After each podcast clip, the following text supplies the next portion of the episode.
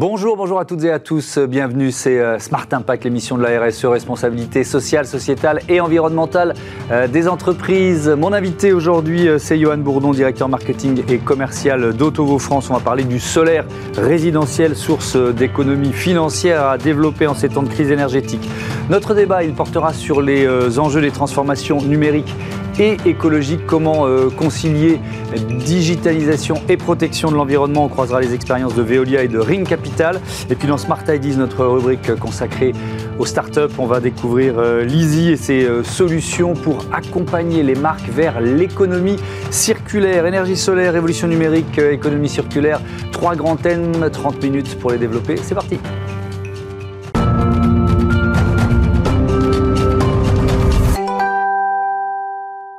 Bonjour Johan Bourdon, bienvenue. Bonjour, merci de m'accueillir. Vous êtes donc le directeur marketing et commercial d'Autovo euh, France. Euh, c'est un leader européen du, du, solaire résidentiel. Quand on dit le solaire résidentiel, c'est uniquement les, maisons individuelles, ça concerne, concerne aussi les, les appartements, les bailleurs. C'est quoi le solaire résidentiel? Alors en effet, donc Otovo est le leader du solaire résidentiel en Europe. Mmh. On parle ici de photovoltaïque résidentiel, donc de panneaux solaires photovoltaïques mmh. qu'on met sur le toit des maisons individuelles. D'accord. C'est euh, uniquement, c'est le choix qu'on a fait Otovo, c'est de se mmh. concentrer sur ce marché qui est euh, énorme et sur lequel euh, tout reste à faire encore, euh, notamment en France. Alors justement, la France, elle, est plutôt en retard au niveau européen. Le, marché français, c'est entre 15 et 20 millions de maisons individuelles, 2% des maisons équipées contre 25% aux, Pays-Bas. Il y a 300 000 installations aux Pays-Bas contre 100 000 installations en France. Les, Pays-Bas, c'est le pays le plus avancé, alors que ma première réaction, c'est de me dire c'est un pays du nord de l'Europe. Donc cette comparaison elle n'est pas là par hasard Non, non, non, vous avez un très bon point là. En effet, les pays les plus avancés en Europe euh, mmh. sont l'Allemagne et euh, les Pays-Bas. Mmh. Euh, pourtant, ce ne sont pas les premiers pays auxquels on pense quand on pense au solaire photovoltaïque. D'ailleurs, il y a un certain nombre d'Allemands qui viennent en France passer leurs vacances d'été, donc comme quoi mmh. on est quand même bien loti en termes d'ensoleillement en France. Et c'est surtout quelque chose qui nous montre que le solaire photovoltaïque, ça fonctionne partout. Voilà. Autovo, nous, notre mission, c'est de démocratiser le solaire. Euh, on le fait via euh, trois piliers des choses qui sont indispensables aujourd'hui pour mmh. aider au développement de, la filière. Le premier, c'est la simplicité. Personne ne va y aller euh, si c'est quelque chose qui n'est pas simple mmh. à être mis en place. Avec la plateforme Autovo, en trois clics, vous avez une estimation de combien ça va vous coûter, des économies que vous avez réalisées, vous allez tout pouvoir faire en ligne. On s'occupe des démarches administratives de A à Z pour les clients. C'est un point qui est extrêmement important. En plus de la simplicité, il y a une partie qualité qui euh, est indéniable également. On fait le tri de la qualité du matériel, on fait le tri de la qualité des installateurs pour proposer uniquement des installateurs euh, de confiance qui, qui, viendront installer les panneaux sur euh, vos toits. Mhm. Et le dernier point, qui est aussi indispensable pour le développement de cette filière, c'est la partie financière. C'est la possibilité de faire des économies qui sont quand même significative pour les ménages, hein, donc de l'ordre de 30 à 50% d'économie sur sa facture d'électricité en fonction d'où est-ce qu'on se trouve en France et du nombre de panneaux qu'on installe sur son toit. Alors vous publiez les, résultats de, euh, du Solar Index. Alors c'est quoi le Solar Index et quelles sont les leçons de ce Solar Index? Alors le Solar Index, c'est une étude qu'on a réalisée sur euh, toute la France. En fait, on est allé voir le montant, les productions et le montant des économies que les particuliers allaient pouvoir faire sur une installation de 4,5 kW crête. Mhm. Pour vous expliquer, grosso modo, ça correspond à une douzaine de panneaux solaires sur votre toiture. C'est la moyenne de ce qu'on a, euh, de la, des puissances qu'on a vendues l'année dernière euh, chez Autovo France, par mhm. exemple. Et on a regardé le montant d'économie qu'on réalise quand on est dans le sud-est de la France ou quand on est en Alsace ou en Bretagne. Et donc, ce qu'on s'aperçoit, alors ce qu'on connaissait nous déjà, mais justement ce qu'on souhaite communiquer pour que les gens se fassent des idées, mhm. c'est qu'en fait, euh, même si vous faites dès la première année 1500, 1800 d'euros d'économies sur votre facture, quand vous êtes par exemple dans le sud-est, bah, ces économies sont quand même au-dessus de 1000 euros par an et dès la première année, même quand vous êtes en Bretagne ou dans l'est de la France, en fait. Et ça, il y a une méconnaissance euh, générale de. Il y a beaucoup de Français qui se disent c'est pas pour nous, c'est ça? Il y a beaucoup de Français qui se disent que c'était pas pour nous. Nous, il y a mhm. quelques années, on avait réalisé une étude euh, auprès d'un certain nombre de Français et euh, plus d'un quart d'entre eux, en fait, pensaient que le solaire n'était était rentable que dans le sud de la France. Mhm. Alors qu'en fait, finalement, même quand vous êtes dans le nord de la France, vous réalisez sur 30 ans plus de 30 000 euros d'économie sur votre fracture. Euh, grâce à ce système d'autoconsommation, je peux peut-être rappeler rapidement mhm. le, fonctionnement. Vous avez des panneaux photovoltaïques sur votre toit qui captent la lumière. Ils transforment cette lumière en électricité et vous utilisez cette électricité produite, vous, dans le cadre de votre consommation la journée quand vous n'en avez pas besoin. Directement dans la maison, c'est-à-dire ça ne part pas dans le réseau. Alors justement, et c'est ça qui est génial avec ce système d'autoconsommation, c'est mmh. que ce dont vous avez besoin à un moment T et qui est produit par vos panneaux, vous l'utilisez. C'est ces 30 à 50 mmh. d'autoconsommation dont on parle. Et le reste dont vous n'avez pas besoin parce que vous n'êtes pas là ou vous faites rien fonctionner en termes d'appareil électrique, mmh. vous allez pouvoir le revendre au réseau. Vous revendez ce surplus à EDF Aura qui vous l'achète ce qui vous permet d'ajouter en plus des économies euh, sur ce que vous faites déjà sur votre facture. On, sait qu'à partir du, euh, de ce 1er février, les, euh, les prix de l'électricité pouvaient augmenter de, de, 15%. Est-ce que ça vaut aussi pour l'électricité qu'on vend en autoconsommation, c'est-à-dire l'électricité supplémentaire? Est-ce qu'elle est, est, elle aussi sujette aux variations du marché? Alors, le, prix de rachat de l'électricité, lui, est identique, en fait. EDF euh, e OA s'engage sur un montant, il est à 10 mmh. centimes le kilowattheure, mmh. s'engage sur un montant sur 20 ans. Donc, vous êtes sûr que EDF vous, vous achètera ce kilowattheure à ce prix-là pendant les 20 prochaines années.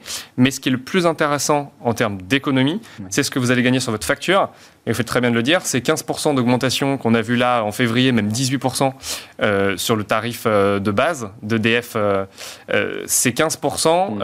ramenés sur 30 ans vont nous amener à un prix d'électricité dans 30 ans qui sera conséquent. L'idée, c'est de se dire, avec des panneaux solaires que vous rentabilisez en une dizaine d'années, vous allez pouvoir bénéficier de 10, 20 ans d'électricité complètement gratuite euh, à un moment où elle vaudra euh, encore plus cher qu'aujourd'hui. Mmh. Quels sont les freins Alors là, on a parlé de la méconnaissance, on va dire, de l'efficacité du, solaire résidentiel aujourd'hui, mais quels sont les freins? Est-ce qu'il y a des freins réglementaires, par exemple? Il n'y a pas de vrai frein réglementaire. Dire que le, vrai frein va être dans le manque de simplicité. Et en fait, c'est là-dessus que le modèle Autovo s'est construit. Mmh. Quand je vous parlais de simplicité euh, au début, nous, on a une plateforme en ligne qu'on a mis un certain temps à développer. C'est cette plateforme, en fait, via un système d'enchères inversées, mmh. parce qu'on a fait le tri de la qualité en ayant uniquement le matériel et le tri de la qualité en ayant uniquement les installateurs, ça nous permet en l'espace de quelques secondes, quand un particulier tape l'adresse de son domicile, de lui afficher tout de suite en ligne combien va lui coûter son installation, combien il va produire et combien il va économiser. Et ensuite, comme toutes les démarches administratives, on s'en occupe et tout va pouvoir être, fait en ligne, mhm finalement, le, fait de mettre en place les panneaux euh, sur son toit, c'est devenu quelque chose de très très simple. la loi euh, récente sur euh, l'accélération des énergies renouvelables, qu'est-ce qu'il y a sur le solaire résidentiel? Est-ce que vous êtes un peu passé, passé à travers? Enfin, voilà, comment vous réagissez à cette loi? Vous avez tout à fait raison. En fait, ben, on, déplore que malheureusement, il n'y ait aucun volet sur le solaire résidentiel, en fait, sur le photovoltaïque résidentiel.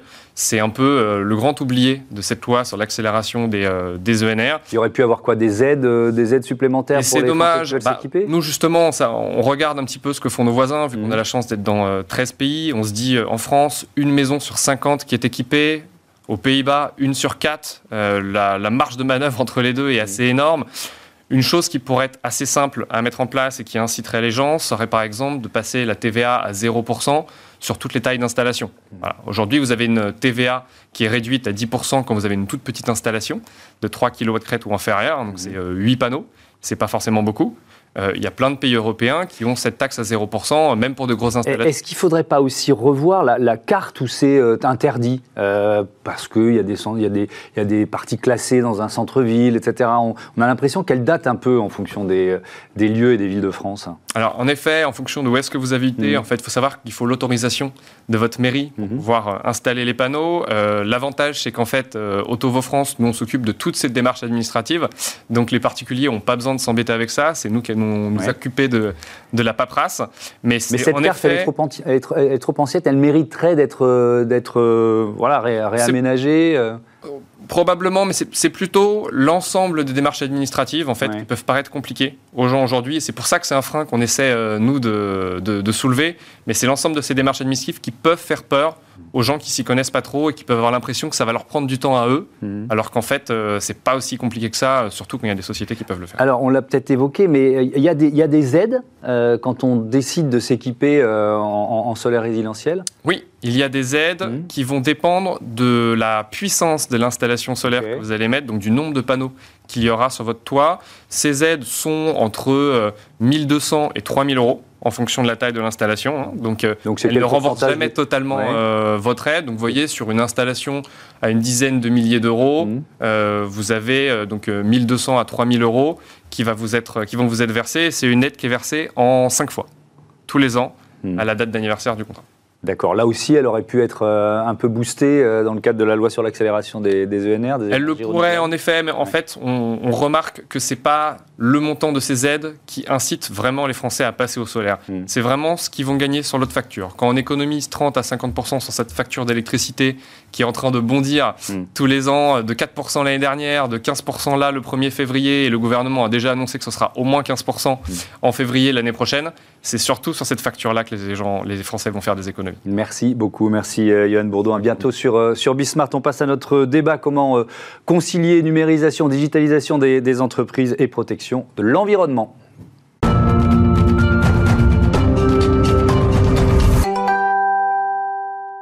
Le débat de ce Smart Impact, et je vous présente tout de suite mes invités. Didier Bov, bonjour, bienvenue. Vous êtes euh, responsable digital business et technologie chez euh, Veolia. Nicolas Cellier, bonjour. Bienvenue à vous aussi, cofondateur de Ring euh, Capital. je commence avec vous, Didier Bov, sur ces enjeux. Donc, notre débat, il va parler sur le, des, deux révolutions en cours, la, la transformation numérique et la transformation environnementale.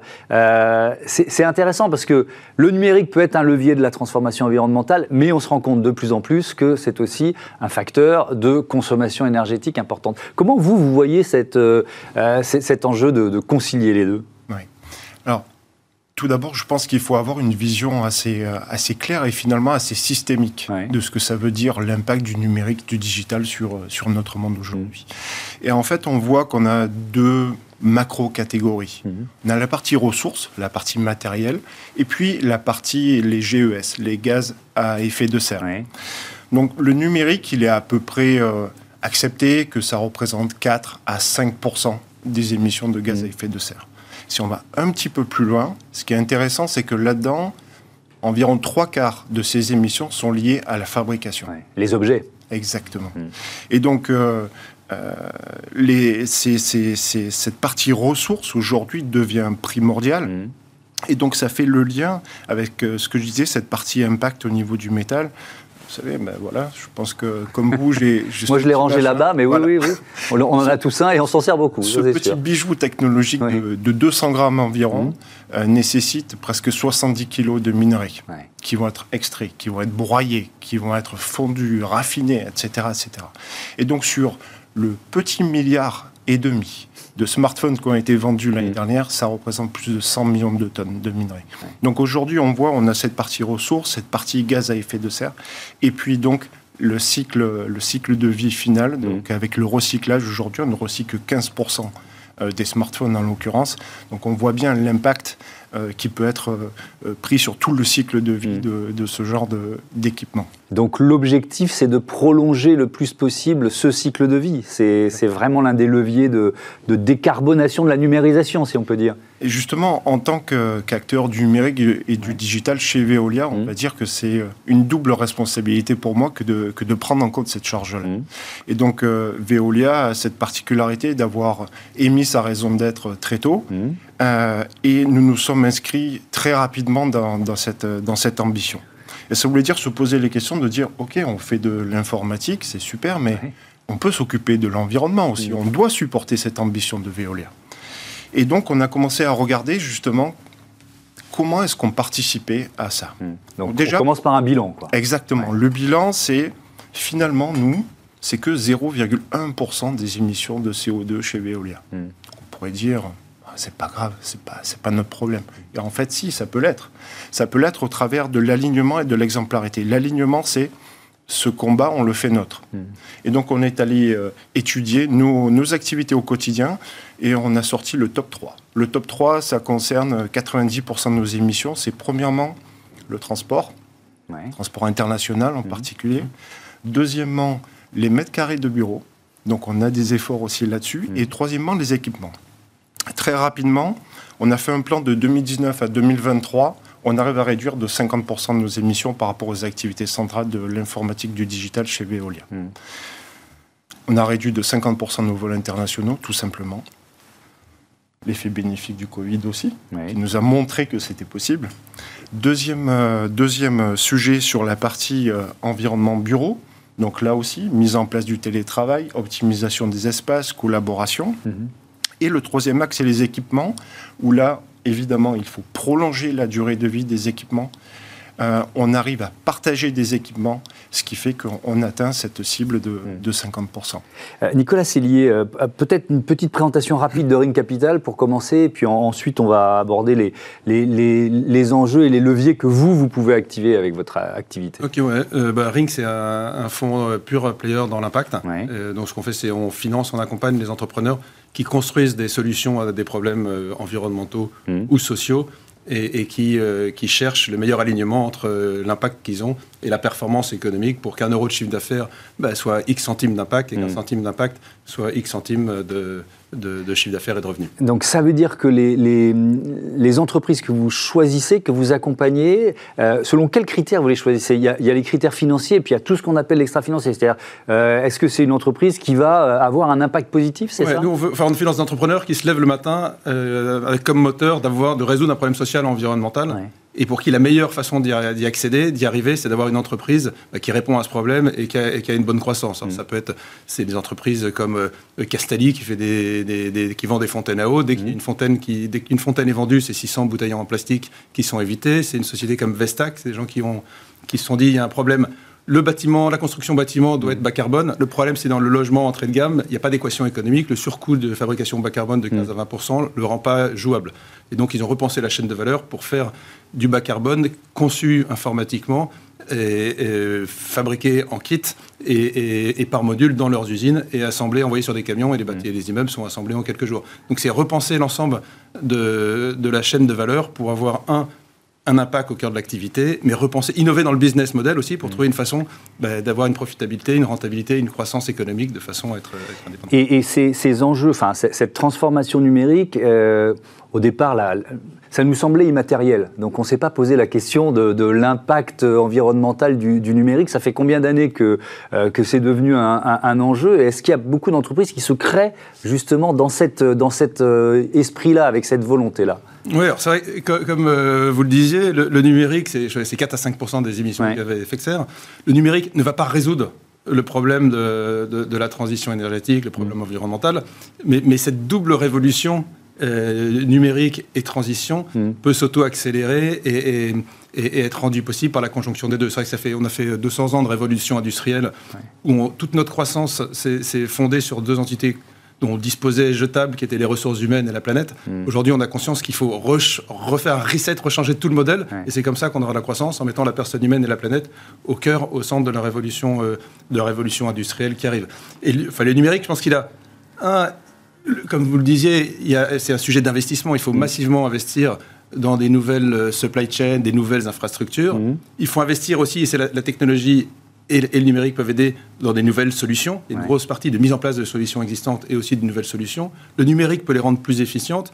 Et puis, il y a, tout un aspect du numérique qui est trop souvent oublié, c'est l'impact social du numérique. Hmm. Pour rendre possible cette transition énorme, il faut des expertises au métier de demain. Hmm. Et le numérique qui, permet, qui est très accessible en coût, qui permet de former des gens éloignés des territoires, des gens qui ont des handicaps, est un formidable outil pour, pour aider à, cette formation des nouveaux talents de demain tout en, des, tout en permettant de réduire pas mal la fracture, euh, la fracture sociale. Euh, Didier euh, Bob, il y, a cette notion de juste tech. Qu'est-ce que vous mettez derrière ces mots? Voilà. Donc en fait, c'est pas faire de la technologie pour la technologie. Je crois mm. qu'on se rejoint sur ce sujet-là. En revanche, c'est ne pas hésiter à en mettre là où ça a du sens.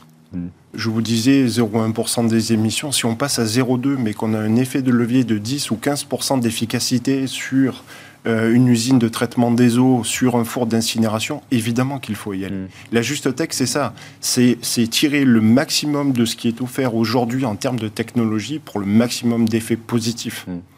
Euh, nous avons aujourd'hui des solutions digitales on appelle ça euh, les solutions digitales. Depuis, euh, depuis 4 ans, on a sorti euh, une dizaine qui viennent supporter l'efficacité de nos propres opérations.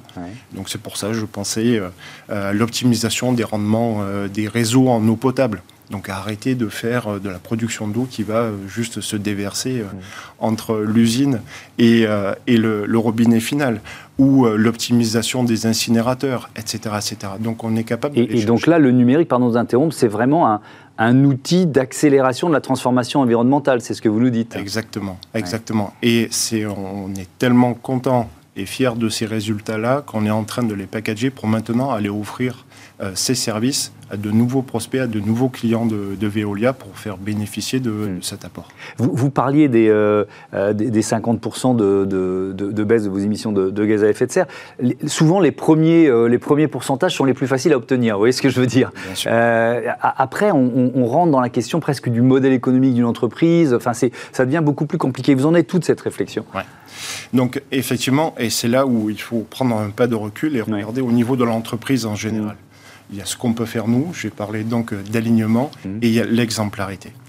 Et euh, donc au niveau, au niveau de, l'entreprise, ça va rentrer, euh, on va prendre en, ligne de compte également le process de l'usine. Mmh. Donc à très très court terme, par exemple, Veolia s'est engagé à générer autant d'énergie verte que ce qu'elle consomme sur le périmètre français d'ici 2027. Donc on ne parle pas d'une échéance trop mm. lointaine.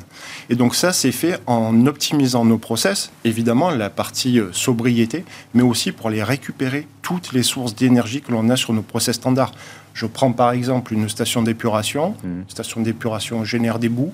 Ces boues sont capables de produire du méthane absolument vert, local, mm. qui va venir décarboner toute l'énergie euh, autour, de, autour de son site. On parle d'énergie décarbonante locale. Hmm.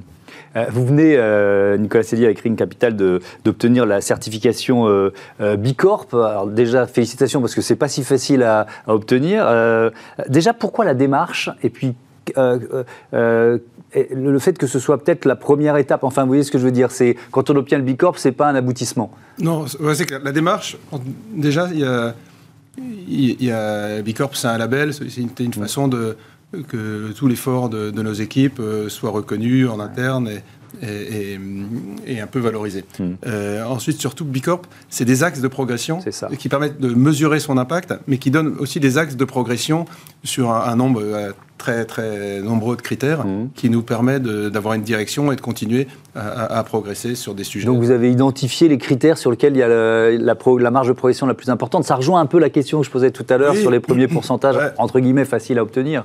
Oui, notre, notre, notre, progression, elle est, elle est beaucoup sur, euh, sur l'accompagnement, l'impact qu'on peut avoir déjà à travers les sociétés de notre bien portefeuille. bien sûr. Euh, elle est beaucoup aussi, je pense qu'on a un vrai enjeu, et ça c'est au niveau de, de, la société, de, retrouver un nouveau modèle, une nouvelle alliance entre le business économique, les business des boîtes et la philanthropie. Et, trouver une philanthropie qui ne soit pas extérieure au business, mais mm. qui l'accélère, et trouver un business qui, qui accompagne une philanthropie qui soit cohérente, la triple. Donc ça, je pense qu'on peut beaucoup progresser sur ces sujets, sur les sujets de partage de la valeur, de fondation actionnaire, de, il y a énormément de, enfin, le, spectre des possibles est infini. On commence avec Bicorp à, à trouver, à toucher au début de, ce qu'on peut faire.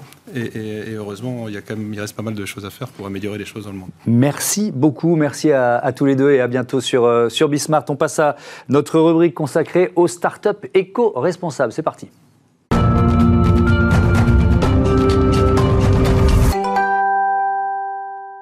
L'invité de ce Smart Ideas, c'est euh, Anna Balès. Bonjour, bienvenue. Vous êtes la cofondatrice de Lizzy, créée en 2019 euh, avec Timothée Emery. Euh, c'est quoi l'idée de, départ? Pourquoi vous l'avez créée?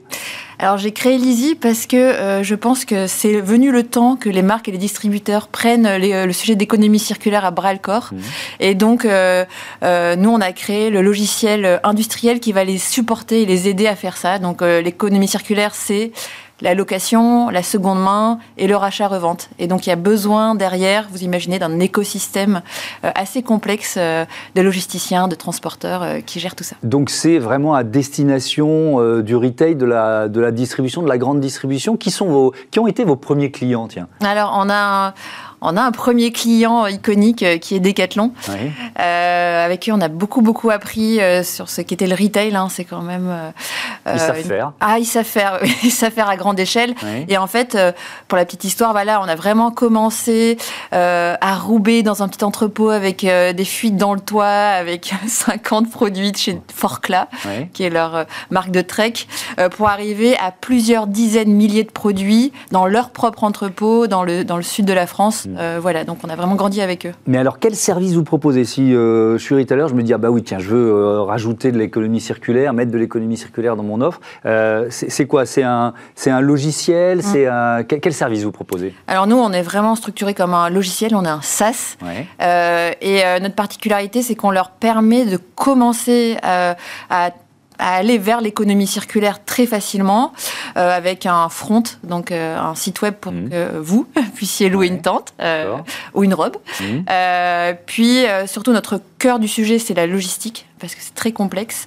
Et donc on les onboard sur euh, le front et la logistique. Puis plus ils grandissent, mmh. euh, plus euh, l'outil, le logiciel devient grand sur la logistique et, et on, on, va s'installer chez eux. Voilà. Petit bateau, par exemple, notre logiciel est installé dans leurs propres entrepôts et donc ils gèrent tout ça en interne et c'est vraiment notre objectif chez Lizzie. Est-ce que c'est c'est quand même presque contre-intuitif? C'est-à-dire pour une marque de retail, intégrer l'économie circulaire, potentiellement c'est vendre moins de produits neufs, c'est quand même ça le objectif. Donc, euh, euh, quels sont les bons arguments pour les, euh, pour les convaincre? Alors, faut savoir, aujourd'hui, les marques et les distributeurs sont dans un changement structurel très très fort. Hein. Euh, je ne vais pas vous faire la, liste, hein, on l'entend toute la journée aux infos. Euh, mais donc voilà, il y a, y a, un sujet euh, de pouvoir d'achat qu'on entend quand même très très fort. Et donc aussi de demande consommateur d'aller vers autre chose. Alors la seconde main fait son boom, mais la, location aussi a des, des, de, de, bons avenirs. Donc on est vraiment sur, une, sur un alignement entre la demande et l'offre. Et donc les distributeurs vont proposer autre chose à leurs consommateurs. Ils vont dépenser leur argent différemment. mais c'est toucher d'autres consommateurs aussi mm. Alors, c'est une jeune génération quand même euh, qui a une autre façon de consommer, mais c'est aussi euh, transformer euh, des gens sur d'autres modèles. Hein. le nombre de, de, gens de la génération X qui me disent Ah, moi, en 2-3 ans, j'ai complètement changé ma façon de consommer et je cherche d'abord la seconde main avant le neuf. Euh, voilà, ça s'est fait en très peu de temps. Je ne sais pas si vous achetez seconde main. Oui, bien sûr. Mais voilà, je crois qu'on est sur un changement structurel et c'est hyper intéressant. on parlait du numérique euh, juste avant. Bah, mon ordinateur, c'est un ordinateur de, de, seconde main. Et je pense que voilà, on est de plus en plus nombreux à partir dans cette démarche-là. Ça, pose la question justement de la remise en état. Mm. C'est-à-dire que les entreprises de retail, elles ne sont pas forcément outillées pour euh, remettre en état un produit avant de le reproposer. Donc là aussi, votre logiciel les, les, accompagne? Oui, et c'est d'ailleurs le cœur de notre logiciel. Mm. vraiment, le cœur, c'est tout un processus de remise en état. Et donc, en fait, euh, même vous, si demain vous voulez travailler dans un entrepôt, notre idée, c'est que euh, avec notre logiciel, vous allez pouvoir remettre en état à peu près n'importe quoi. Euh, il y a des tutos en quelque sorte Ouais, ouais, voilà, c'est des tutos. donc, vous, vous bipez un produit, et puis mmh. vous avez toute la chaîne, c'est chronométré évidemment. on vous dit ce que vous devez faire en vidéo, en image. Et, et l'idée, c'est de rendre ça vraiment très accessible et à large échelle pour qu'évidemment des intérimaires puissent, puissent faire ce, ce travail. Dernier, dernier mot sur les perspectives de, de croissance de, de Lizzie. Euh, vous avez déjà convaincu beaucoup de clients. Il y en a encore des, centaines, des milliers d'autres, c'est ça? Oui, oui, le retail, c'est un très très grand marché. On vient de closer notre série A, euh, donc, euh, donc, on est en train de se structurer. et voilà, aujourd'hui on est en Europe. Il y a évidemment le monde est vaste et comme on vend un logiciel, on n'a pas de limite. Et ben voilà, c'est génial, très bonne nouvelle. Merci beaucoup, Anna Vallès, et bon vent à, à Lizzie. Voilà, c'est la fin de ce numéro de Smart Impact. Merci à toutes et à tous de votre fidélité à cette émission et à Bismart, la chaîne des audacieuses et des audacieux. Salut